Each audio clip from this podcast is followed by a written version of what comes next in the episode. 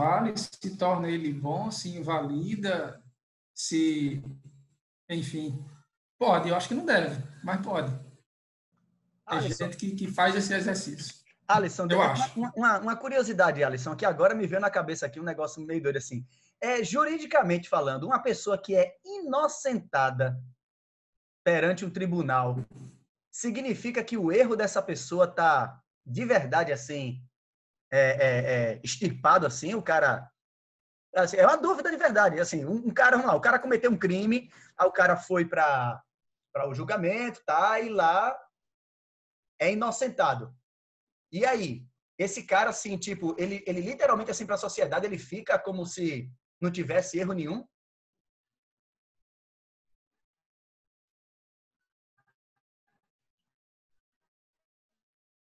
Ouviu aí, Alisson? Travou, foi?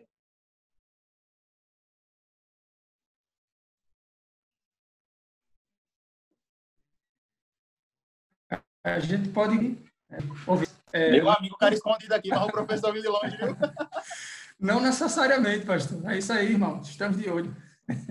Não necessariamente. O cidadão ele pode ser inocentado, por exemplo, no tribunal humano por falta de provas. Então, a, a, a decisão do juiz ou do júri, por exemplo, pode livrá-lo da culpa, ou melhor, pode livrá-lo da condenação pela culpa, porque que ele não cometeu, mas que não conseguiram provar. Pode ser também que haja provas suficientes para demonstrar que ele não cometeu. Aí seria uma absolvição legítima, né? Tá, beleza. Então, no caso aí, uma pessoa ela, ela, ela é considerada como absolvida de forma legítima se de fato provar que ele não cometeu aquele crime. Mas é possível, então, alguém, assim, Isso. assim, a pergunta maluca. O cara tendo provas, é possível um cara ser inocentado, mesmo tendo provas de que ele cometeu o crime? Como é, assim, é um negócio meio doido, né? Porque a gente tá falando sobre, sobre erro e, uhum. e, e às vezes eu fico eu fico é, é, achando engraçado porque a gente assiste às vezes algum filme de julgamento, tá? Aquelas intrigas, aquelas tramas que no filme a gente vê que, cara, o cara cometeu, né? Tudo bem que eu tô falando de filme aqui, mas na ficção é, é eu não sei se está representando bem a realidade. Tipo, existe ali indícios de que o cara cometeu erro, mas juridicamente se provou ali que ele não deve ser é, é, culpado. E aí fica aquela coisa, poxa, e aí como é que é a questão da injustiça? Como é que é isso aí, brother? Também pode acontecer. Eu estou vendo também ali doutora Gisele Oliveira aí, é, eu vou entregando todo mundo aí, porque aí vai se comprometendo todo mundo, né? Muito bem. É, mas, veja só, além disso que eu falei, pastor, você perguntou da inocência no começo, né? O, da absolvição, como a gente fala, é, existe também umas duas figuras interessantes no, no, direito criminal. Uma é excludente de ilicitude e a outra é excludente de culpabilidade. Não tem dúvida de que a pessoa realmente cometeu o crime. Foi ela mesma. Foi fulano que matou. Isso está claro. Não tem negativa nem nenhuma dúvida sobre isso. Agora, tem algumas circunstâncias que tiram a culpa da pessoa. A legítima defesa é um exemplo disso. Ela porque se ela não matasse, ela ia morrer. Isso ficou comprovado. Então, não tem dúvida de que foi ela realmente que cometeu o crime, mas ela não vai ser punida por isso. E também tem a excludente de ilicitude. É, ilicitude, desculpa, e de culpabilidade. Por exemplo, é, um exemplo aberto assim, a pessoa que não tem discernimento mental do que estava fazendo. Cometeu realmente, mas não vai ser punida por isso. Então, tem algumas figuras no direito que deixam em aberto e tem outras que apesar da, do cometimento do ato, não retribuem a justiça por um ou por outro motivo.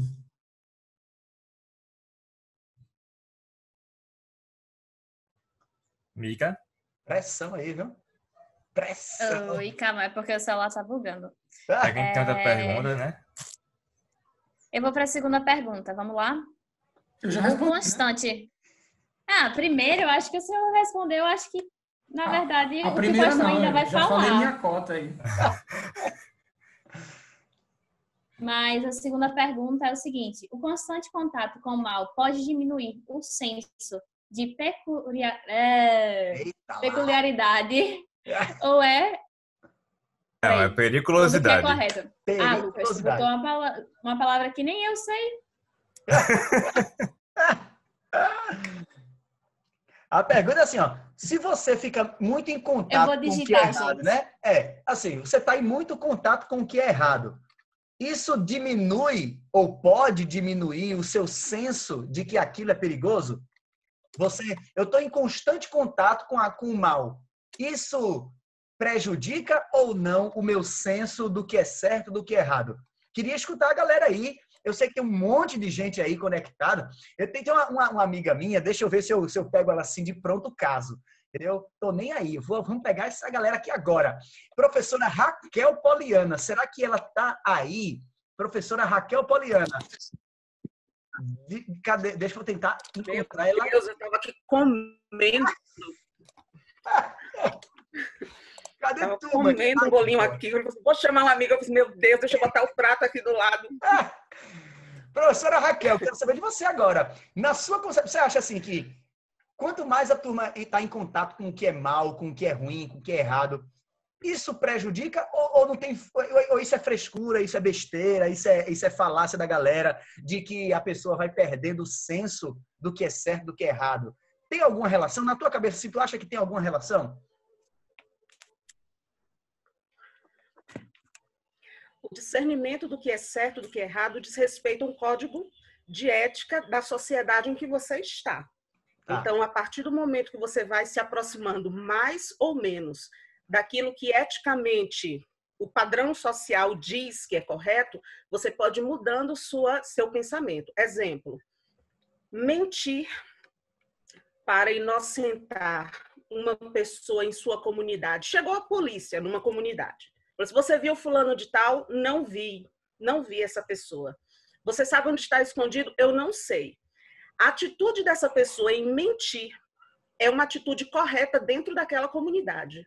Se essa pessoa entregar um bandido dentro da comunidade dela, essa pessoa tira como completamente errada, como uma pessoa que cometeu algo muito grave. Então, o senso do que é certo, do que é errado, a depender do ambiente, do contexto em que você está, ele vai sendo distorcido. Por isso que nós, como cristãos, precisamos ter um parâmetro, que é o parâmetro da Bíblia, porque ela é imutável? Ela não muda em momento algum. Então, esse é o nosso parâmetro. Cada sociedade vai dizer o que é certo e o que é errado dentro do código de ética dessa sociedade.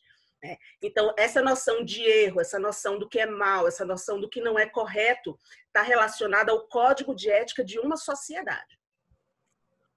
E aí acaba ficando, criando uma, uma, bronca, assim, né? Porque se a gente meio que, que olhar ao nosso redor assim, vou fazer uma pergunta só para a gente ficar refletindo.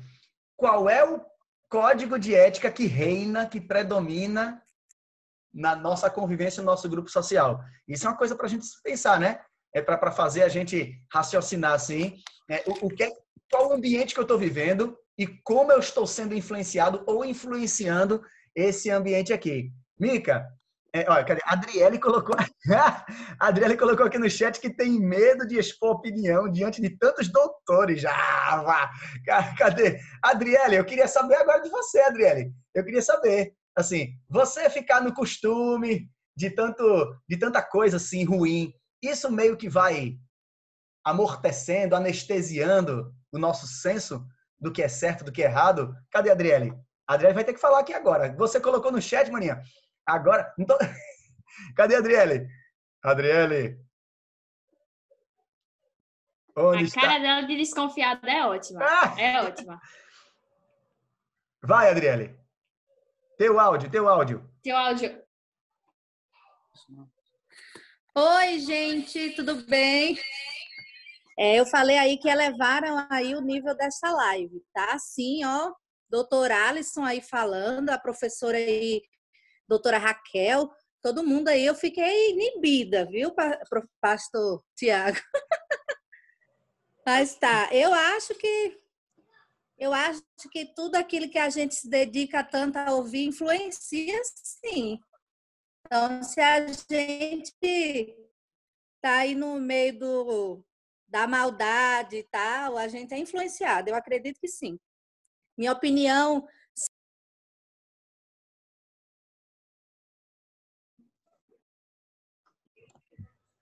Mica. Mais ninguém quer, quer comentar? Oi, posso falar? Pode, pode sim. Pode. Então, hoje a gente está vivendo essa pandemia e vendo os números só se elevando. Para mim é um exemplo. São milhares de pessoas morrendo e a gente está achando isso normal. Tem muita gente achando normal, porque não só a pandemia tem matado pessoas, milhares e milhares de pessoas têm morrido de diversos outros problemas, como violência doméstica, que está aumentando muito por conta desse isolamento social, as pessoas estão ficando em casa e sofrendo violência, e as pessoas estão deixando de lado, estão achando comum. Assim, morte por dengue, aqui principalmente no Nordeste, só vem crescendo, e as pessoas estão achando normal. Então, estão esquecendo. Tudo que a gente vê muito e vai passando despercebido outras coisas, começa a se tornar comum. Então, eu acho que conforme a gente vai vivenciando muito uma coisa, eu acho que a gente vai se apaziguando, assim. Isso é muito, é muito ruim. É isso. Vem, mais alguém? Não tem estresse não, gente. A gente tem tempo, pode ir falando. O pastor tem a maior paciência do mundo. Aí a cara dele de alegria. Mas... Eu queria opinar, se puder. Pode. Show. Eu, eu acho que a respeito do mal e da convivência com o mal, se isso deixa você mais é, propício a errar, eu acho que a pergunta leva a isso. É, eu estudei sociologia cristã no semestre passado e a gente estudou sobre algumas, algumas ideias de Durkheim ou Durkheim, não sei, Dudu, ele disse que o meio influencia o homem, o meio que você está inserido influencia nas suas ações. Então, independente de onde você esteja, com quem você esteja ou quem você seja, é, tudo que você tem contato vai influenciar você. Então, é isso. Eu acho que é assim. Realmente. Desculpa o cachorro, é porque não tem como, né? Tá pra boca dos cachorros da vizinha, mas tudo bem. Mica. Ai, meu Deus. Peraí. Eu. Ó, tem alguém que vai cantar, né? Tem, era Temos isso mesmo que eu ia falar. Gente, Certo. eu convidei um amigo meu e tudo mais, que eu conheci no Campuri da DSA, que é o Jonathan Lopes, que o doutor Alisson até conhece. Ele vai cantar aqui pra gente um pouquinho. E assim, que Deus te abençoe e que você possa alimentar a alma de cada um aqui com a música que você vai cantar. Opa, boa tarde. Queria saudar aí meus amigos causídicos, né? Pelo que eu soube aí são doutores para meio metro. Queria saudar o homem de vasto conhecimento jurídico, né, doutor Alisson, meu professor na graduação, para quem não sabe, viu? Se eu não sou um bom advogado, a culpa é dele, viu? e aí eu queria compartilhar um pouco do amor de Cristo conosco, né, da graça dele que se estende a nós até hoje, a despeito de quem somos, não é isso? Se você conhecer a letra dessa música, cante junto. Vamos lá.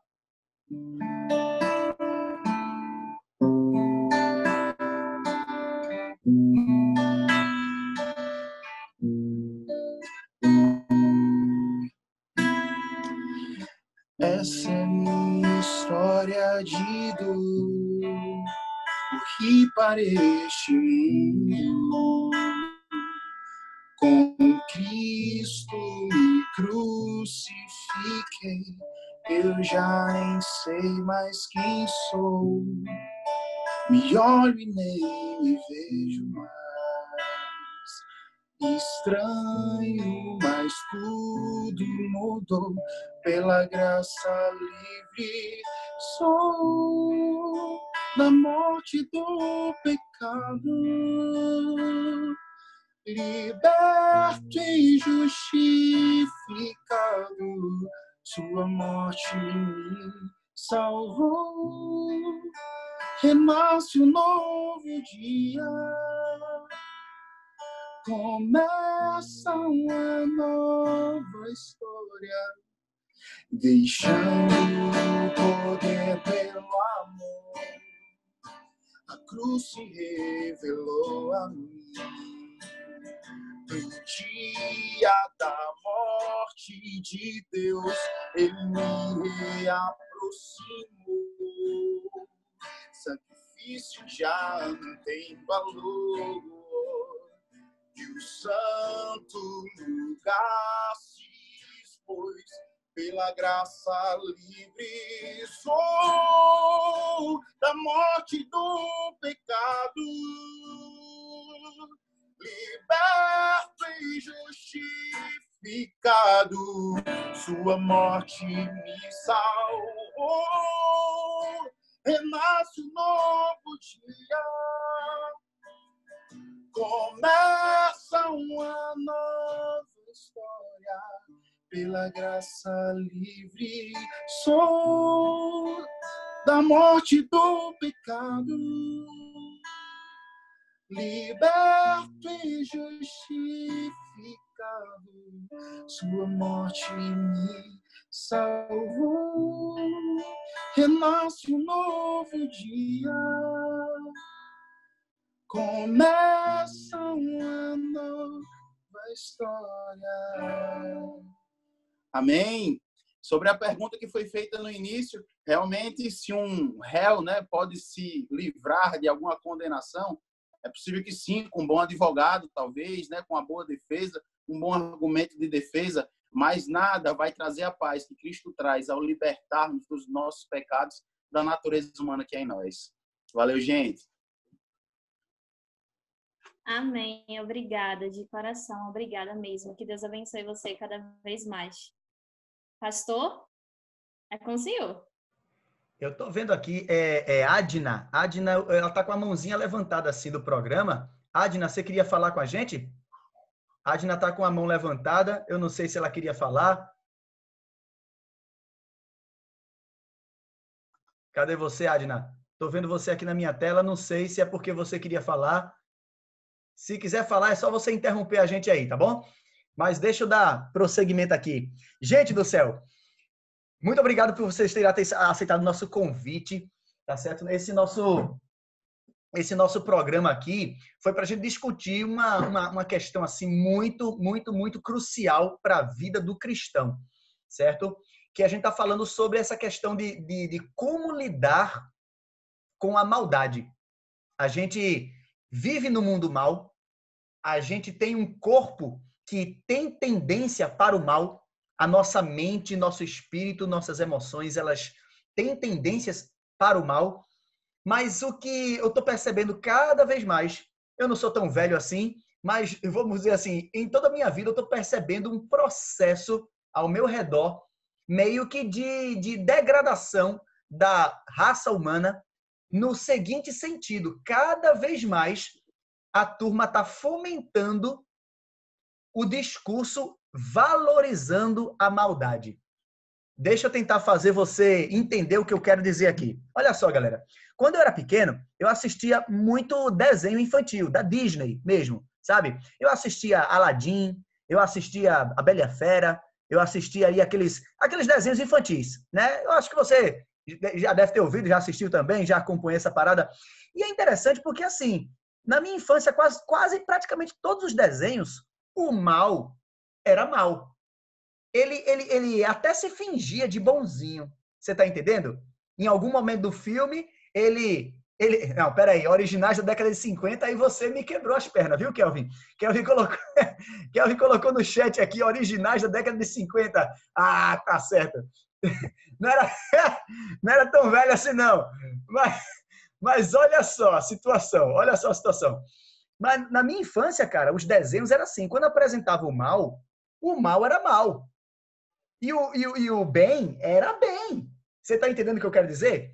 Então, assim, no final do filme, você tinha o mal se dando mal e quem era do bem se dava bem. O bem vencia no final.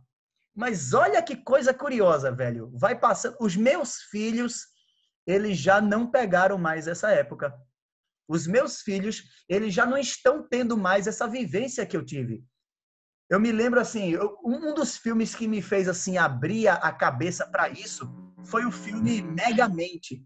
Você já, você já assistiu o filme Megamente? Você tá lembrado? Mega, cara, vê a mensagem que esse filme passa e vou dizer, brother, não é uma mensagem indireta não, é uma mensagem assim na lata, assim, ó, pei, uma mensagem direta pra gente. Olha o contexto do filme. O filme tem um herói e o filme tem um vilão, ok? Só que o herói, em um dado momento do filme, ele desiste de ser herói. E o vilão, na busca de o, as- o seu, anta- é, o seu antagonista, né? O seu adversário, aí o vilão cria um herói que vira vilão, obrigando ele, que é vilão, se tornar herói. E no final do filme, quem é o herói da parada? Aquele que era vilão. E é engraçado porque no final do filme, desculpa aí se você não assistiu, tá? Mas spoiler aí é, é assim mesmo. É um filme velho lá, eu acho que você já deve ter assistido. Mas olha só, cara. No final do filme, a música tema do herói, do ex-vilão que é herói agora, a música tema é aquela música do Michael Jackson, I'm Bad. Ou seja, sou mal. E a galera toda pulando, cantando. Em português, né? No bom português, traduzindo, sou mal, sou mal. Você tá entendendo? Como o negócio é complicado? E, e- e eu, eu fiquei assim, pensando, cara, quando eu assisti com meus filhos esse filme, eu estava cantando no final. Eu estava cantando, eu estava torcendo pro vilão. No final do filme, eu queria que o vilão vencesse.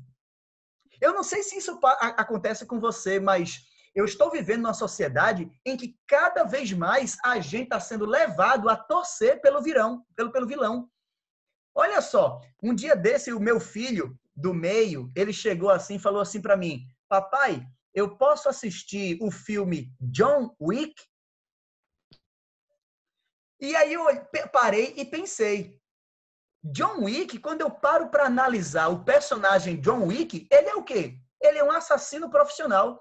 E você fica torcendo ele do início ao fim para que ele mate todo mundo e ele sai matando todo mundo e você é isso aí, o cara é fera mesmo. E você valoriza aquilo que é mal, aquilo que é perigoso. De forma que eu pergunto para você, brother, pensa comigo aqui, que sociedade estamos criando? Deixa eu voltar agora para o universo infantil. Brother, eu fiquei horrorizado quando eu assisti a cena final. Eu não assisti o filme todo. Eu me lembro que eu não assisti o filme todo. Eu coloquei na TV a cabo e estava passando o final do filme e eu peguei o final do filme. O nome do filme é Malévola. E, brother, é muito louco esse filme porque a Malévola, o personagem, ela é má o filme inteiro. E no final do filme, ela é absolvida. Você entende? E ela é colocada, taxada como a salvadora. Ela, inclusive, sai voando, entendeu? Como a salvadora, a redentora. É, cara, é muito louco porque eu, eu, eu não sei se é coisa da minha cabeça, velho. Você, por favor, me ajude aí depois. Você me ajuda. Mas quando eu assisti essa cena final do filme, pregaram a figura da Malévola como sendo um tipo de Messias. Como se toda a maldade dela estivesse sendo justificada. Foi aí que eu peguei o contexto do filme Coringa, o último filme do Coringa, e foi por isso que estava no cartaz lá da divulgação dessa live aqui. E eu sei que talvez tenha balançado sua curiosidade, né? Tem algumas pessoas aí que são fãs do Coringa. Pronto, ó, tem gente tá dizendo aqui, ó, Micael aqui, ó, temos a série La Casa de Papel. Pois é, cara. Cara, a Netflix, ela tá cheia de filmes e seriados onde o mal, ele é aquele que você está torcendo. Eu não vou nem falar da série Lucifer. Você tá entendendo? Cara, a série Lucifer, o Lucifer é o gostosão, é o salvador, é o que... Cara, mas vamos pegar assim, existe, existe muita situação e eu tô vendo um perigo gigantesco, sabe por quê? Porque nós, eu tô falando da gente, eu não tô falando da galera fora, porque é muito fácil. Olha, deixa eu ser bem categórico aqui. A gente tem uma mania muito feia de achar que o problema é só executado pelo outro. A gente acha que o problema, a falha, só é feita pelo cara que está lá fora. Quando muitas vezes sou eu que estou fazendo isso, cara. Olha, é, eu, eu, eu, escutei, escuto e, e, e vejo muita gente do meu grupo de cristãos que estão comentando e fomentando discursos que eu fico preocupado. Eu fico preocupado. E quando esse filme do Coringa saiu, eu me lembro muito bem que o comentário que eu escutava da galera assim em peso era mais ou menos o mesmo. Era mais ou menos o mesmo. E eu fiquei assim absurdado quando eu escutei uma, uma, uma menina chegar para mim e ao falar desse filme, ela falou assim: Rapaz, Tiago, eu vou te dizer, se fosse eu no lugar do Coringa, eu faria o mesmo. Agora eu entendo. Pegaram um personagem fictício e, fizeram um filme que, não, que, não, que não era de ficção. Não fizeram um filme de ficção, fizeram um filme de um, fizeram um drama. Fizeram um filme como se fosse baseado em fatos reais. O personagem é fictício, mas o filme, a toda a trama do filme, ela foi feita como se a galera que tivesse ali na, na expectativa de assistir o filme pudesse se identificar com o personagem. Ele é um cara que foi, ele, ele não teve uma boa educação, ele foi torturado e foi judiado quando era pequeno, sofreu bullying, era um cara que tinha um distúrbio, entende? É um cara que, que, que todo mundo implicava e prejudicava, um cara injustiçado, um coitado da sociedade, todo mundo esculhambava com ele, aí quando ele endói do cocão, na verdade que ele já meio que já, já não era tão normal, e aí, quando ele endói do colcão e começa agora a matar, parece que cria na gente aquela situação assim: rapaz, finalmente, parece que você vai concordando com aquilo e aceitando aquilo ali. Eu me lembro que um colega pastor meu, ele chegou para mim e me falou assim, né? Depois que, que ele assistiu esse filme, aí ele falou assim: Tiago, eu montei uma, uma frase na cabeça sobre esse filme. E olha a frase que esse cara falou para mim. Ele falou assim: esse meu colega pastor, ele é, ele é líder jovem lá na Bahia. É, e ele falou assim para mim, Tiago, quando a gente justifica o mal, escuta bem essa frase. Olha o que, é que ele falou, Tiago. Quando a gente justifica o mal, ele deixa de ser mal. Olha que frase. Pensa nessa frase. Quando a gente justifica o mal, ele deixa de ser mal. Aí eu pergunto, será? Qual é o conceito de justificação? O que você entende por justificação? Tem gente que está falando comigo aqui pelo chat. Cadê? Cadê? Cadê? Cadê? Tem uma pessoa colocou aqui, ó, Lúcifer é um anjo, né? Ele sempre estará não de maneira da maneira que imaginamos, mas sim de uma forma maravilhosa e magnífica que nos atrai para o que é mal. É isso mesmo. Cara, é exatamente isso. Essa é a contrafação, o que a gente chama de contrafação da verdade tornar a mentira um pouquinho de verdade para te encantar. Veja as palavras que Lúcifer usou através das quando ele estava encarnado na serpente para Eva. Chegou para Eva e falou assim: "Quer que Deus disse?" Aí Eva disse: "Ah, se comer eu morro." Deus disse que se comer eu vou morrer. Aí Lúcifer diz: "Não morre não." Não vai morrer. É certo que você não vai morrer. Colocou, plantou na cabeça de Eva uma dúvida. Ele não precisou nem, nem, nem chegar a convencê-la com argumentos, só fez colocar na cabeça dela a dúvida. E aí é que entra o grande perigo, galera. Eu fico assim, eu, a gente tá aqui nessa live, velho, e eu, eu, eu fico feliz demais porque uma par de gente entrou. Eu não sei se curiosa pelo tema, mas eu queria agora ver um pouco da participação de vocês. Eu queria saber assim, alguém já conseguiu assistir esse filme do Coringa? Porque ele já tá aí no, no, no Now, né? Em algumas TVs a cabo, né? Já tá já, já, já passou, entendeu? No caso, já saiu do cinema, já tá, assim, já tá bem difundido, né? Tem gente que assistiu online, tá certo? Tem gente que já, já alugou, sei lá qual o, o streaming que você assistiu, né? Mas eu tô vendo aí que tem gente que assistiu esse filme. Eu vi o Pedro assim levantar o legal, Deixa eu ver nas outras telas aqui se tem gente. Deixa, deixa um legalzinho assim, só para eu saber se você já assistiu o filme. Eu vou passando as telinhas aqui para saber quantos já já meio que localizaram esse filme aqui, ó. Tô vendo ali, ó. Samara, a Aquila Evelyn colocou, Hendrick também colocou esse filme, Rinaldo Caldas, Jonathan Lopes. Aqui, ó. A galera. Teve gente que colocou no bate-papo. Isso, eu assisti, eu assisti exatamente, exatamente. Cara, eu queria agora ouvir a opinião de vocês. Quando vocês assistiram esse filme, vocês tiveram essa sensação assim de que tipo, cara, esse cara aí, ele, ele, eu, eu, eu entendo o lado dele. Ele, ele devia fazer isso mesmo. Ele, ele agora tá, tá cuspindo na cara de uma sociedade hipócrita e uma sociedade que maltratou e agora ele está devolvendo. Ele é fruto de uma sociedade. Aí eu pergunto assim: ser fruto de uma sociedade justifica a maldade? Aquila Gessé levantou a mão. Aquila, mano, despluga teu, teu áudio aí, fala aí, depois vai Pedro, tá certo? Primeiro Aquila, depois vai o Pedro. Pode ser assim? Vamos lá, Aquila, deixa eu te ouvir. Bom, esse filme eu assisti, ele me impactou muito, porém é, eu acabei lembrando da frase de Maquiavel, né? Que os fins justificam os meios. É, ah, foi por tudo que a sociedade fez por ele que ele ficou assim. É, a gente meio que é, acaba pensando dessa forma. Ó, trataram ele, ele um doente mental, tanto que na cena, é, não vou acabar dando spoiler para quem não assistiu, na cena que ele tá no talk show, ele fala como é que vocês, o que é que dá com um doente mental solitário com a sociedade que o rejeita. Poxa, então é, dá a impressão de que foi tudo isso que aconteceu que fez ele ser quem é. Boa, cara. Pedro, fala aí agora, mano. Desculpe tá atrapalhar tanto, tá? Ah, é, mas eu, eu, ah, eu fui crucificado por causa desse filme, porque eu não gostei do filme. Eu achei horrível, achei horrível o filme, horrível. Todo mundo ah, porque você não entendeu a drama por trás. Eu disse, mano, o filme não é para deixar o Coringa legal, velho. O Batman que é o legal, não é o Coringa. É o Batman. E ninguém isso. E eu não gostei do filme. Eu achei. Eu matar porque a galera. É, a, a, sociedade oprimia ele. Não, ele já tem alguns problemas. Isso também pode ter sido influenciado. Não que seja certo, né?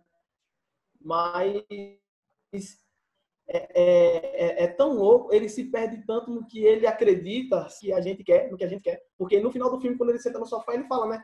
Vocês que não me entendem, vocês são todos iguais. Então, para ele, tanto fazia uma vida assim ou não. Era tudo uma piada, era tudo um, um, um drama para ele. Era tudo. Ele, ele queria ser o, o chefe do. Ele queria ser a atração principal da vida dele. E não é assim que funciona ele tem que apanhar do Batman e morrer. Mas um Batman não mata, né? Então, infelizmente, perdi. Pastor, me permita só um comentário. Fala, Jonathan. Sobre o filme, eu acho que a trama ela busca é, justificar o injustificável, né? Ela busca ali através da trama justificar os meios pelos quais ele chegou aonde ele chegou, certo? Ah, no início da live, Alisson até comentava sobre excludentes de licitude, de ele ter problemas mentais, né, psíquicos, e isso aí acaba por levar o telespectador a justificá-lo. Poxa, o cara é doente. Poxa, o cara foi rejeitado. Será que realmente é, essas justificativas que o filme nos traz justificam os erros que ele tomou? Será que essas justificativas abonam tantos, tantos crimes, né? tantas tantos homicídios que ele comete ali naquele filme, a gente precisa ver se realmente é, essas justificativas são plausíveis, não é isso, pastor? Boa, cara. Gostei aí do seu comentário. Letícia levantou a mão. Fala, Letícia. Aqui tem espaço para todo mundo falar. A gente agora vai colocar esse fórum aqui para moer. Vamos lá, Letícia. Despluga aí teu áudio e fala. Boa tarde a todos. É, primeiramente, queria agradecer uh, o convite do Lucas para estar tá participando dessa, dessa live. Gostei muito, o tema assim, é fantástico. E a minha observação é: eu não assisti o filme do Coringa, até porque as pessoas que vieram me falar, assim, olha, falou assim, Letícia, você não vai conseguir assistir o filme, então é melhor que você não assista, pelo seu bem mental, né? Mas é, eu, eu, li a sinopse, né? Conversei sobre o, o tema, assim, do que eu pude conhecer mais sobre o filme. E eu me remeto a, a pergunta ficaram mal. Seria, é, seria essa é, a, a questão ali, é, colocar ele como uma pessoa é, vítima da sociedade, é, porque ele sofreu e tal. E a gente faz isso muitas vezes durante é, o nosso, é, a nossa vida, assim, no geral. É, vou colocar aqui um exemplo que eu tive na, na faculdade. Eu sou formada em pedagogia e fiz uma aula de ética na universidade aqui da minha cidade, no UFJF. E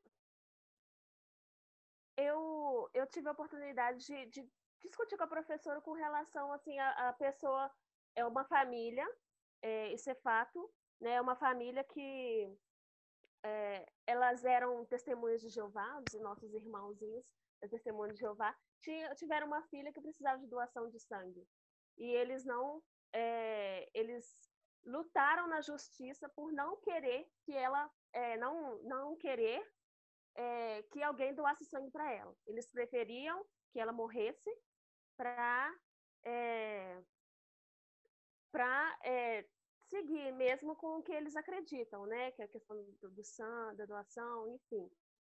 É, para a sociedade, para o meio para onde que eles, é, de onde eles vinham, isso era uma coisa tranquila, é, tranquila, normal. E aí eu também remeto uma, uma coisa que a professora, é, eu não lembro o nome dela, me perdoe, falou há muito é, há um tempo, né, no início da, dessa live, que é o meio né, que, que coloca. É, ah, é, uma. É uma. Me embolei toda aqui, perdoe.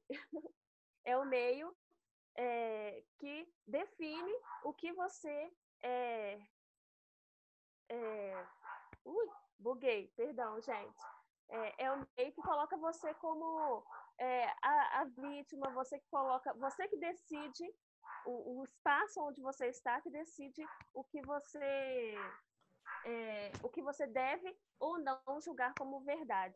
Então, acho que no filme traz isso e se a gente é uma, uma discussão intensa, né? E se a gente for pensar na nossa vida hoje, nós às vezes colocamos assim, por que não? Eu não posso fazer isso. Ah, é, porque a pessoa não gosta, ah, porque Deus não gosta, ah, eu vou fazer porque fulano fez. E aí é isso. Boa, obrigado Letícia, brigadão mesmo. Top seu comentário. Eu vi aqui a Samara tá movimentando o chat assim, Samara Barbosa. Oi. Peraí, Alisson, deixa, deixa só a, a, eu vi na ordem aqui. A, a Samara, ela tinha colocado aqui. Eu Escreve aí. Fala. Eu, eu, eu, eu, vou colocar você escrito aqui. Vamos colocar aqui na vez. Samara vai falar, aí depois vai o Jefferson, que ele estava na vez aqui, e depois o Alisson, beleza? Vamos lá. Samarinha, mano, você colocou aqui no chat. Eu queria ouvir sua voz, mano. Fala aí. Oi.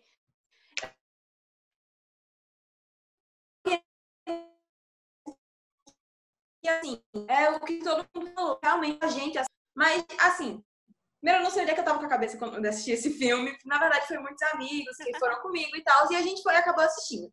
Primeiro, não sou muito familiarizada com palhaços, detesto palhaços, tenho medo, e fui assistir o filme do Coringa, olha a louca. Mas aí, por causa de Kelvin, ele tá colocando aqui. Ainda bem que você se manifestou. Filme não. Tipo, cara, vocês assistiram e no final é um monte de gente com máscara, com máscara de palhaço. E não foi os palhaços que me, que me assustaram. Foi a anarquia do filme, sabe?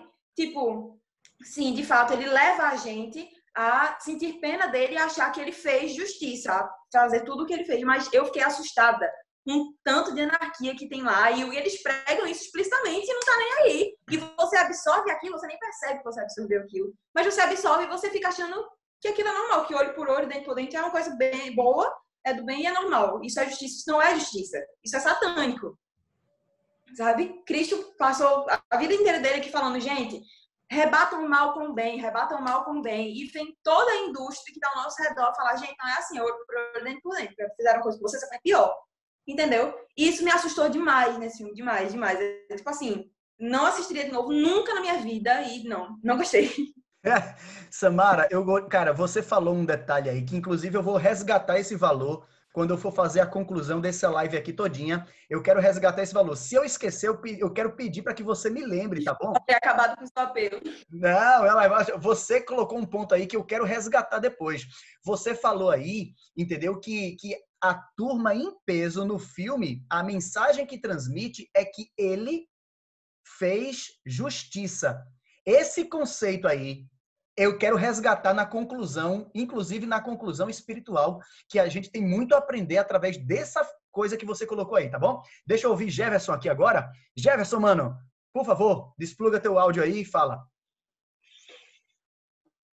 Fala, pastorzão, tudo bom? Tudo bem, pessoal? Prazer estar aqui com vocês, muito bom, aqui de São José dos Pinhais, aqui no Paraná.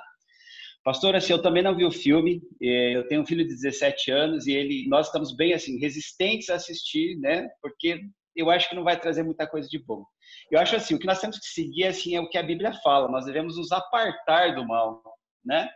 nunca jamais justificarmos o mal, nós temos que nos apartarmos, inclusive até buscarmos referências de, de coisas melhores para assistirmos, para vermos, para conversarmos, debatermos outras coisas, né? E até o que a, a, nossa, a nossa irmã falou aí, a Samara, agora há pouco, também sensacional. Ela, ela falou assim: eu nem queria ver, mas acabei indo, né? Então a gente tem que cuidar muito com essa situação. Então vamos se juntar para coisas boas, né? Vamos realmente nos apartar do mal. Eu acho que é o, é o mais aconselhável no momento, né? Beleza, valeu, Jefferson, muito top. Alisson, você estava inscrito aí na vez? Por favor, fala, mano. Bem, vamos lá. É, não sei se isso é bom ou é ruim, mas eu estou me sentindo à vontade, eu vou dar um chute no balde aqui. Vai. É, se, se, alguém pensar em me julgar, tenha pena de mim, misericórdia, depois vocês me explicam melhor. Ele, gente, é só lembrar, ele é advogado e pode jogar qualquer processo em cima de vocês. É melhor vocês não tentarem. Não. Não, sem, sem processos, é só um, um desabafo. Assim, porque eu tenho umas teorias que eu acho meio loucas às vezes, às vezes eu penso que eu tenho algum problema mental. Mas, na minha visão, no, no panorama geral de Hollywood, a gente tá, entrou nessa, nessa vibe aí, faria um comentário que englobaria o que a gente está discutindo.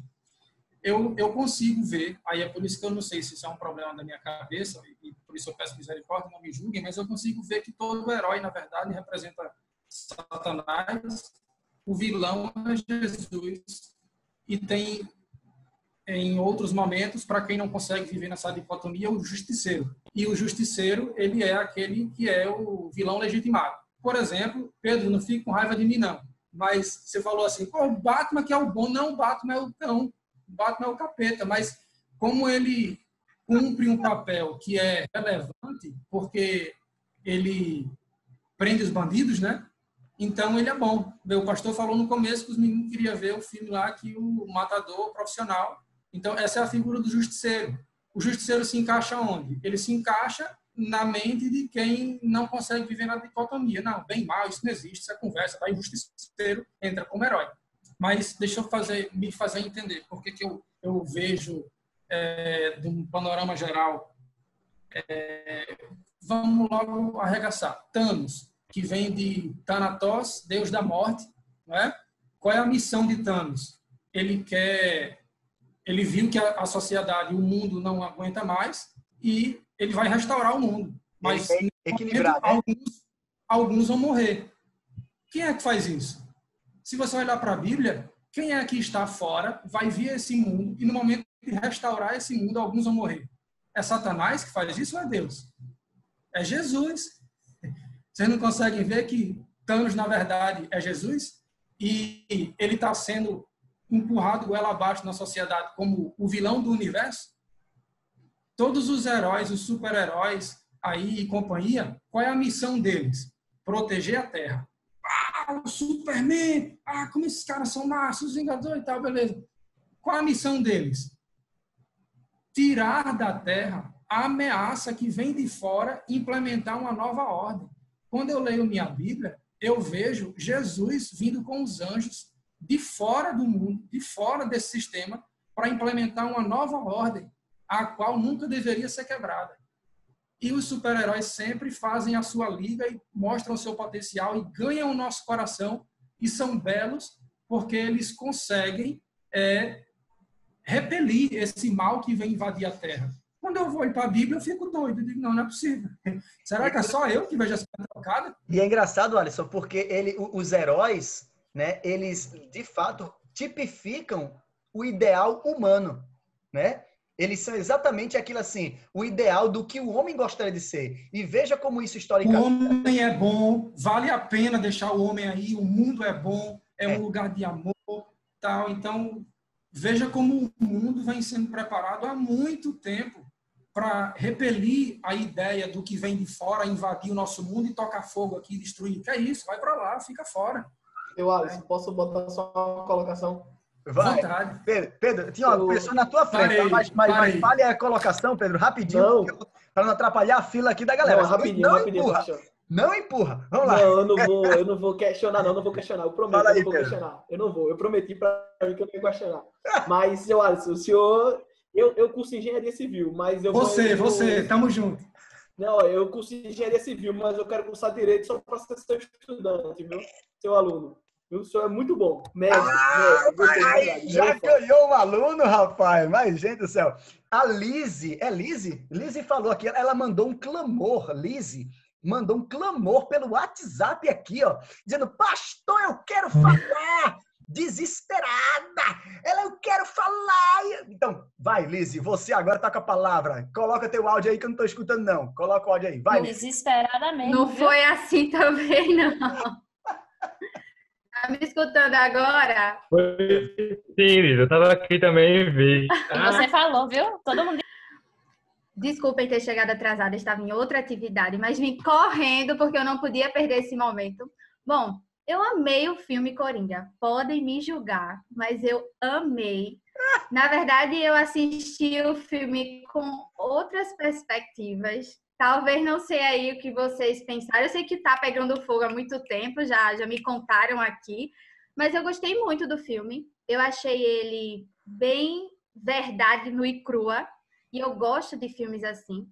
E eu trouxe mais a minha reflexão, né? A, a minha interpretação foi mais para o lado social, da forma que nós não devemos tratar as pessoas, como se um cristão tivesse ali na vida dele, como poderia ser diferente o resultado final, o meio realmente interferindo no resultado final.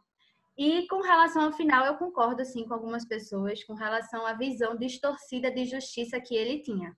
A visão de, de, de justiça que o Coringa tinha era completamente diferente da que a gente imagina como cristãos, a justiça de Deus, a justiça divina. Mas aí, se nós trouxermos para o nosso lado o que estamos vivendo hoje, o que é justiça, né? Se nós formos trazer para os momentos e as situações que vivemos hoje, se aqueles policiais lá nos Estados Unidos tivessem sido punidos, acontecido, muita revolta no mundo não teria acontecido.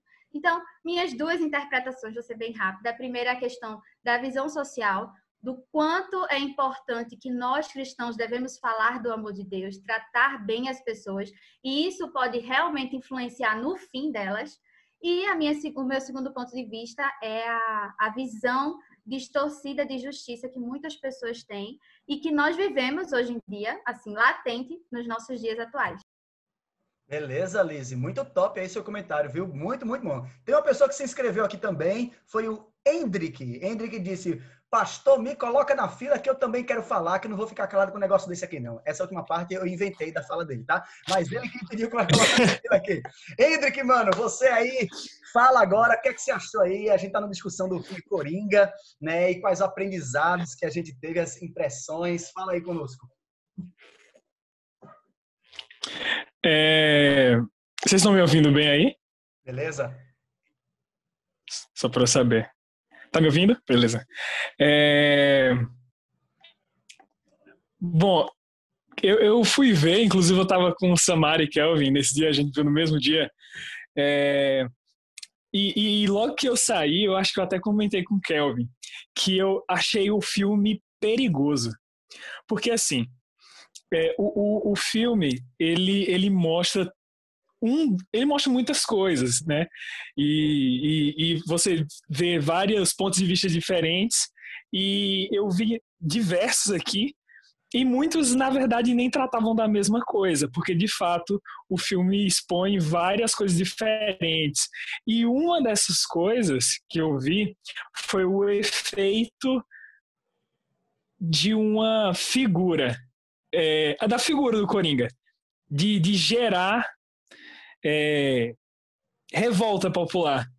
E aí teve até uma coisa que eu comentei com o Kevin. Eu, cara, você já parou para pensar nisso? O filme mostra que uma figura louca que vai para a TV gera uma revolta popular nas cidades e tal. Agora me diz qual a diferença dele aparecer na TV lá e da gente ver ele aqui. Tá ligado? A mesma interferência que ele estava tendo no lá em, na cidade, que ele causou revoltas e tal por conta da, da ideia dele, ele poderia fazer a mesma coisa a gente. Tipo, é só um. um tipo, não é porque tá dentro de um filme que deixa de ter relevância. Tá ligado? E assim, é, outros pontos. Eu tava lendo esses dias, esses dias, esse livro aqui, ele ganhou até o nome de literatura, se chama A Civilização do Espetáculo. É, e, e, ele tem um, tem um capítulo que ele fala sobre religião. E ele, e ele diz assim, que a ideia básica é que você não vai encontrar um sistema no, no, sistema capitalista, por exemplo, ele, ele, aborda várias coisas, mas um dos capítulos ele fala sobre isso. No sistema capitalismo, por exemplo, você não vai encontrar um, um, uma parada que se organize bem. O livre mercado não vai funcionar se as pessoas forem corruptas, se as pessoas quiserem ganhar. E o que freava isso mais antigamente, e era uma das funções da religião, era exatamente o senso de moral. E além dessa parte, é o quadro aqui do Coringa, não é meu, gente. Eu tô na casa da, da, da minha mãe aqui, aí tem esse quadro que meu padrasto gosta. Mas, o, mas eu, eu, eu, gosto. Do, do, dos vilões eu, eu acho muito legal. Mas. é, Sim, continuando. Além desse, desse ponto do, dos modelos econômicos, em tudo você tem pessoas que elas seguem uma moral, porque é, ateus mesmo, que não acreditam em nada, mas elas, seguem certa moral e isso sustenta a sociedade, mas a maioria das pessoas, a, sua, a base moral é vida na religião. E uma vez que a religião não se perde, porque é uma coisa uma coisa que o, o Mário Vargas Llosa fala, que ela não está diminuindo, mas ela se torna frívola, que ela se torna superficial, o senso de moral das pessoas vai acabando. E, um, e, e, tipo, no momento que você tem uma sociedade com pouco senso moral, esse tipo de de pensamento, esse tipo de relativização fica muito fácil para entrar na cabeça das pessoas, entendeu? Você vê, por exemplo, ontem eu tava, eu tive uma discussão até meio pesada no PG, porque apareceu um, um caso, o cara tá pedindo oração por um amigo dele que ah, é, os PGs filosóficos da vida. É, é, o cara tava pedindo oração por um por um amigo dele que tinha que era gay e ele tinha sido tipo estuprado, ele tinha ele era espancado pelo pai. Ele tentou procurar ajuda na polícia e por ele ser bissexual, disseram que meio que tipo ele merecia que ele tinha que ir com isso, tá ligado? É, e, tipo, o, ele tentou procurar emprego e o pai minou as suas chances de emprego, ele não consegue. Ele basicamente se tornou escravo por conta do, do senso de. Do senso da, da parada de, tipo, por justificativa de religião. E, tipo, e tinha gente que tava meio que dizendo, ah, justificando, como você disse, quando o pecado é justificado, quando o mal é justificado, ele deixa de existir. E eu tava indignado com aquilo. Porque uma parada que eu concordo com a Liz, eu acho, falou, é que a gente primeiro tem que disseminar o amor, tá ligado? A gente tá invertendo as coisas. Você não pode justificar o mal por um, um detalhe, um, um detalhe da moral, por exemplo. Uma, uma coisa uma coisa que parte da moral é de que todos são iguais. Beleza, você não pode justificar que, sair quebrando as coisas por um uma, uma parte da moral. Você não pode elevar uma parte da moral em função de todas as outras, entende? E, e isso a gente acaba fazendo.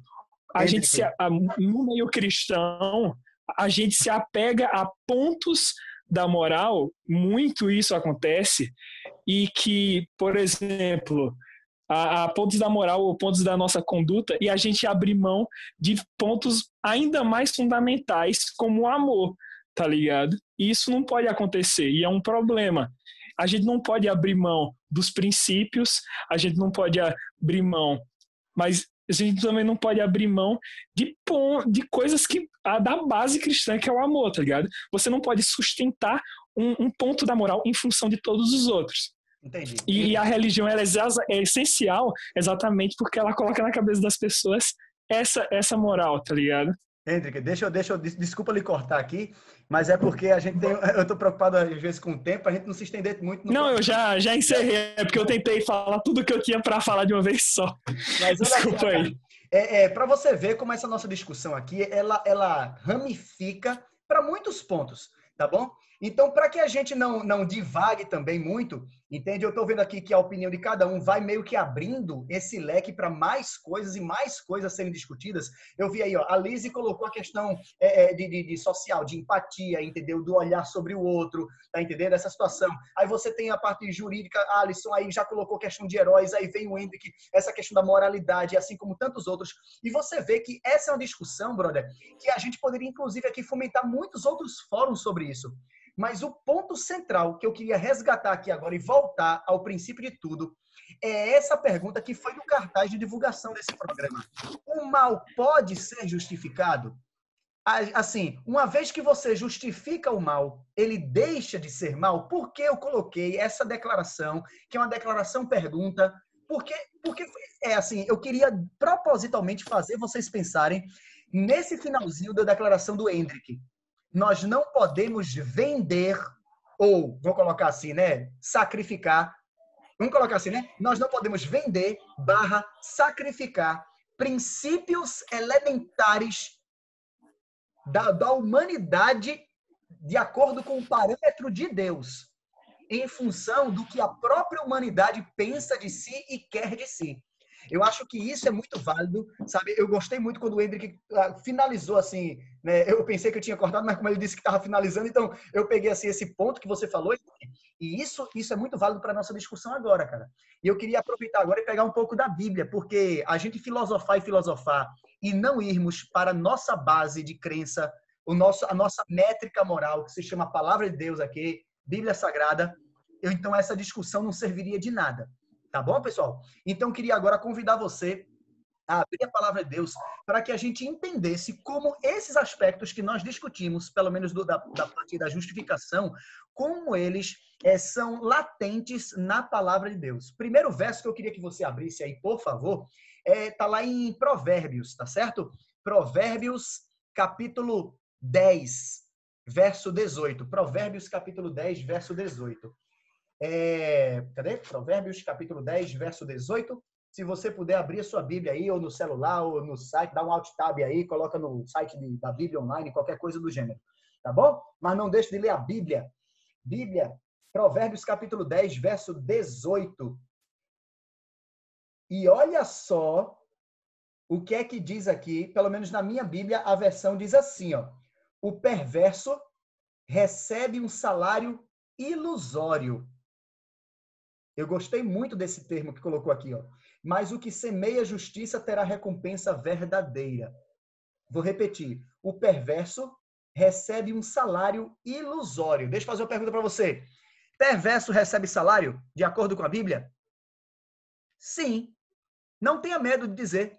De acordo com a Bíblia, o perverso recebe um salário. E vou dizer até dizer. E de acordo com muitas outras coisas, textos da Bíblia, se eu for lá em Abacuque, cara, o perverso, ele recebe um salário excelente, cara. E eu não estou falando o salário do pecado, a morte, não, tá? Eu estou falando salário de coisa boa. Olha só o que eu estou falando. A Bíblia me diz e me mostra que o ímpio, ele recebe muito salário bom. Uma paga muito boa. Tanto é que essa, inclusive, é a indignação do justo na Bíblia. O justo na Bíblia é aquele que, inclusive, questiona Deus, dizendo assim: Senhor, por que eu vejo o ímpio prosperar? Você está ligado o que eu estou falando? A Bíblia tem muitos dizeres de pessoas justas, inclusive aos olhos de Deus, questionando por que eu vejo o ímpio prosperar. Por que ele prospera e o justo é, é, fica é, é se rebentando? Olha só, eu estou tentando criar uma linha de pensamento aqui na sua cabeça que é muito importante. Por quê? Porque neste mundo Neste mundo, o perverso ele recebe um salário, mas esse salário, conforme o princípio de Deus, é um salário ilusório.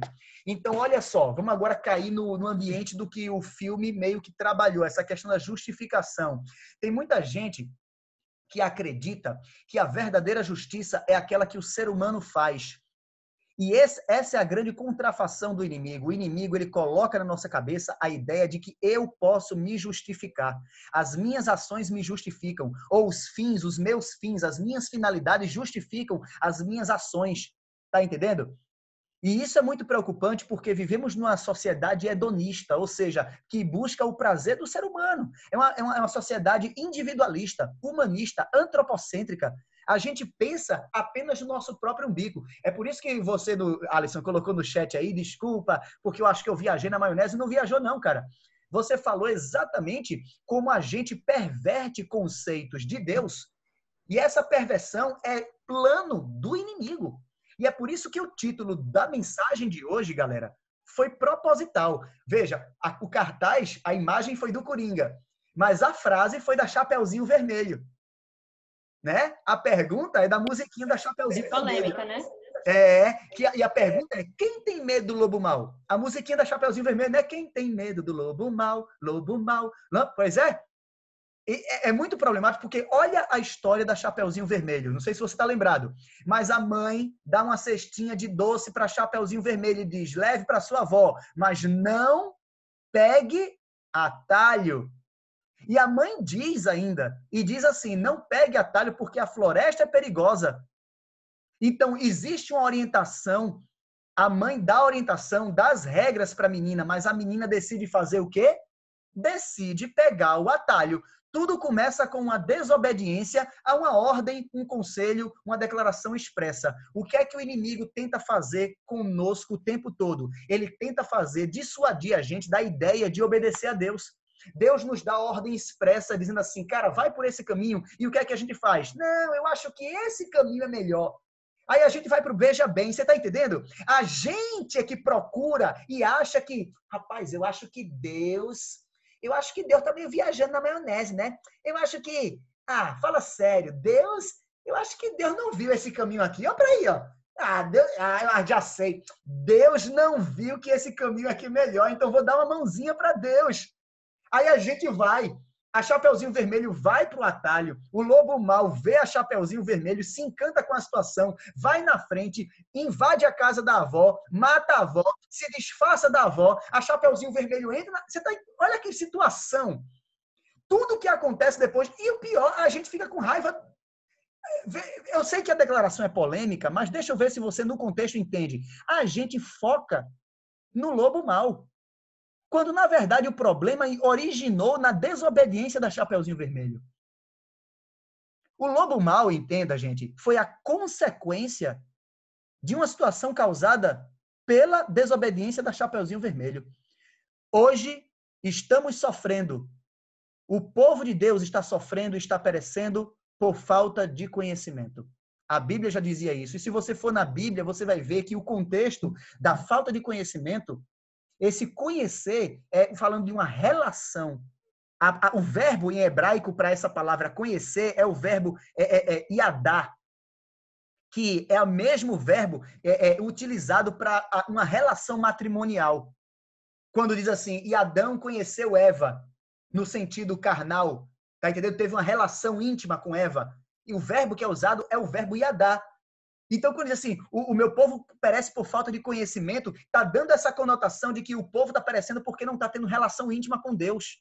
Você entende o que eu quero dizer? Resultado, a gente não está estudando a Bíblia, a gente não está orando a Deus, a gente não está se relacionando com Ele, a gente não quer frequentar, a gente está procurando o quê? Tudo que é tipo de filme da Netflix, a gente está procurando é, literatura externa, a gente está lendo tudo que, no, que, que, que o mundo está oferecendo, a gente está conversando sobre coisas do mundo e está se esquecendo de falar e de ler e de estudar e de comentar e de fazer fórum e de viver a palavra de Deus, cara. É simples assim. É simples assim. O resto acaba sendo consequência. Deixa eu eh, entregar um outro verso bíblico aqui para vocês. Tiago, capítulo 4, verso 7. Por favor, cara, pega a tua caneta, risca esse verso assim, não é porque tá no livro de Tiago não, tá? Que, assim, sei lá, vai que tem gente aí que diz, ah, você tá aí por causa que é seu xará. Mas olha só, abre aí tua Bíblia, Evangelho Evangelho não, desculpa, epístola, foi mal. Epístola, epístola de Tiago, cara. Abre aí, epístola de Tiago, capítulo 4, capítulo 4, verso 7. Brother, é um verso que eu, eu, eu tenho ele na cabeça assim desde que eu sou pequeno. As minhas tias da escola sabatina na igreja viviam falando esse verso pra gente, fazia a gente decorar. E hoje eu fico vendo como ele é útil para nossa vida. O que é que diz Tiago, capítulo 4, verso 7? Alguém pode ler? Felipe, tá com Bíblia aí, Felipe? Tu pode ler pra gente? Felipe Marcel. Cadê tu aí? Meu? Eu tô aqui, ó. Felipe, pode ler pra gente aí, cara, por favor? Tiago, capítulo 4, verso 7. Posso, posso, posso. Tá me escutando? Tô. Fala aí. Sujeitava, Sujeitavos, pois, a Deus, resistir ao diabo e ele fugirá de vós. Exatamente, brother. Mano, eu não sei quantos pensam nisso, mas você faz ideia do que significa o termo sujeitar? Sujeitar. A Bíblia coloca esse termo pra gente, você faz ideia da importância desse termo? Sujeitai-vos, portanto, a Deus. Vou te colocar aqui em termos didáticos bem simples, assim, bem claro. É você colocar Deus como sujeito da sua vida. O cara que opera a ação na sua vida é Deus, não é você. Você entende isso? Eu gostei agora, deixa eu tentar resgatar aqui o valor que eu falei aqui, que Samara falou, né? Que olha só que no filme, o filme Coringa coloca assim: todo mundo opera, né? Operou como se ele tivesse feito justiça de verdade. Não foi mais ou menos isso, Samara, que tu falou? Né? Ele, ele, ele, ele, o cara, todo mundo achou que ele estava fazendo justiça. E a gente está agindo assim hoje, cara. A gente está buscando a nossa própria justiça. Resultado: o termo justificação, o termo justiça na Bíblia, justiça está ligado ao mesmo radical da palavra justificação. Entende? Quando digo assim, é, é a mesma conotação na Bíblia. Quando eu falo que eu estou justificando alguém, eu estou literalmente cobrindo os pecados daquela pessoa. O problema não é a justificação, o problema é quem está justificando. Quando eu digo problema assim, eu digo assim, o interessante. O, o, o interessante não é quem está sendo justificado, e sim quem está justificando. O problema do filme Coringa é que ele estava se justificando. A sociedade estava justificando ele e as ações dele seja por empatia, seja por, por, por, por, por você, pelo, pelo senso de justiça, pela moralidade, não importa. Estamos todos nós justificando uns aos outros e esquecendo que quem tem que nos justificar é Deus, cara. Você entende como isso é perigoso? Todos nós aqui estamos discutindo a nossa própria justiça, quando na verdade quem deveria estar dizendo, galera, esquece a justiça de vocês. Quem, quem justifica vocês é Deus. E é por isso que esse texto agora, eu queria concluir as minhas palavras exatamente com esse texto. Tiago capítulo 4, verso 7. Sujeitai-vos, portanto, a Deus. E quando você coloca Deus como sujeito da sua vida, aí faz todo sentido você conseguir resistir ao diabo. Quando vem uma mensagem diabólica, num contexto diabólico, tua mente já está preparada. Você está entendendo? Vem um filme, vem uma música, vem um colega, vem uma, vem qualquer situação diante de você, você já liga o botão de alerta na cabeça e você diz: "Epa lá". Você agora usa o veja bem para o lado correto. Quando vem o mal, a tua mente preparada pelo Senhor já diz: "Veja bem, opa lá". É mesmo assim, ainda assistindo um filme Coringa, ainda assim assistindo o filme Coringa, a tua mente bem preparada, ela vai dizer, cara, isso é problemático. Eu gostei a galera aí quando começou a dizer assim, não estou dizendo que o filme não é excelente na produção, o filme foi excelente na produção, a produção foi excelente, o enredo, a trama, o roteiro, os atores. Cara, eu isso tudo aí é muito massa, velho. O filme foi muito bem elaborado. Mas o que eu estou discutindo aqui é o nosso aprendizado, a mensagem que o filme transmite para mim e para você. Então, eu estou falando com jovens, eu estou falando com adolescentes, eu estou falando com a galera aqui, que eu estou distante, gente que eu já trabalhei junto, que eu convivi, gente que está no meu coração, assim, guardado, são meus amigos, tem gente que eu não conheço, estou conhecendo agora, mas eu queria finalizar essa nossa live falando exatamente para você. Cara, quem tem medo do lobo mal? Eu queria dizer para você, eu queria fazer um apelo para você. Por favor, tenha medo do lobo mal, porque ele é miserável, feroz, e a Bíblia diz que o inimigo é como um leão que está assim, ó, rodando à espreita só esperando você dar um vacilo para ele te tragar. Você não tem força sozinho para vencer o inimigo. Eu preciso dizer isso assim, olhando com esse olhão assim na câmera para você, cara.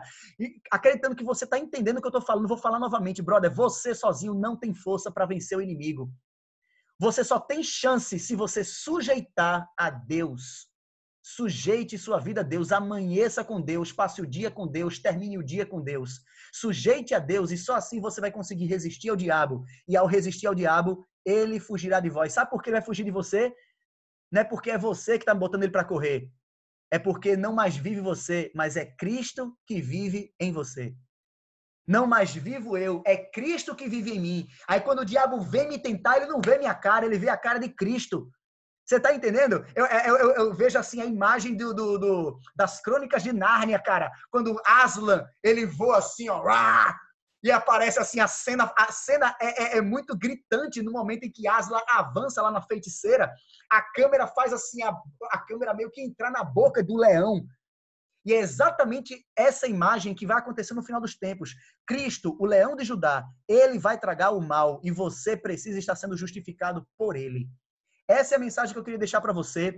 E vai acontecer muitos outros programas e aí a nossa equipe está preparada, inclusive, para fomentar é, talvez até algumas vertentes dessa discussão de hoje, entendeu? A gente vai fazer outros programas discutindo esses pedacinhos, essas coisinhas. Vocês, com essa discussão aqui, deram pano para manga para a gente conversar mais sobre isso e termos aprendizado da palavra de Deus. Mas hoje eu não podia deixar de concluir aqui esse sábado dando essa dica para você, cara. Sujeite, portanto, a Deus resistir ao diabo e ele fugirá de você. E ele fugirá de vós. Deus, ele hoje espera que você faça essa oração de entrega a ele, que você diga assim: Senhor, eu estou cansado de viver pelas minhas próprias forças, com as minhas próprias mãos, e eu quero me entregar para que o Senhor viva em mim. Se a gente faz isso, brother, a gente tá na vibe, na vibe do reino dos céus. Você podia fechar seus, seus olhos para a gente fazer aqui. A Samara levantou a mão. Samara, faz o teu comentário para eu fazer a oração final, beleza? Samarinha, tu levantou a mão aí? Diz aí. Eu nem lembro mais o que eu queria falar. Era só esse lance do tipo que o senhor falou quando tava falando de Jesus e de Satanás e tal. E eu até coloquei no chat assim que a gente não pode subestimar Satanás, que neste ocasião subestimou o lobo. Sabe? Porque a gente não tem noção do poder que ele tem de entrar na nossa mente, de mexer com as coisas ao nosso redor para fazer a gente, fazer com que a gente caia na lábia dele. Então, tipo, a gente não pode de jeito nenhum subestimar Satanás, achar que não, eu tô nesse nível aqui, ele não vai me enganar. Ele vai, ele tá te enganando, quando tu pensa assim. Tipo, ele é muito perigoso, ele é muito astuto. Exatamente, Samara. Natália também levantou a mãozinha aí. Eu tô vendo Natália com a mão levantada. Natália, não vamos deixar ninguém assim, certo? É, é, é, sem falar, mas fala em poucas palavras para a gente concluir aqui, que já são 5h39. Então, queria fazer essa oração para arrematar, mas fala aí, Natália. Certo, pastor. É, gostei muito, quero primeiro parabenizar a todos, né, por essa programação maravilhosa. É um recado aos pais, assistam tudo o que você puder fazer, assistir os filmes, até mesmo para quem trabalha com jovens, os desbravadores. É, tem pouco tempo que eu sou evangélica, né, sou batizada na, na Adventista, e depois que eu me batizei foi que eu comecei a assistir os filmes, por conta do meu filho. Eu passei a entender quais são os planos de Deus para a nossa vida. Então, assistindo os filmes, é, até discordei aí do, do Dr. Alisson, né? Mas parabéns pela a, a ótima explanação que ele fez, né? Mas eu parei para analisar também de outra forma, é, inverso do que ele estava falando, do que ele explicou, entendeu? E eu passei a assistir com meu filho, né? Eu tenho um rapazinho aí que vai fazer 17 anos, ele não conhece a palavra, porque até mesmo eu não fui é, ensinada ao caminho do Senhor de criança, né? Mas hoje eu já estou no caminho, estou tentando resgatar o meu filho para os braços de Deus. E assim, meus sobrinhos também. E eu passei a assistir com eles, até mesmo os Vingadores. E eu parei para analisar e comecei a dizer, ó, aí os vilões, aí são os anjos tá aqui na Terra, tentando combater o mal que está querendo destruir o ser humano. Então, assim, a gente tem que olhar as coisas ruins e extrair as coisas boas dele, entendeu? Para jogar para os jovens dessa forma.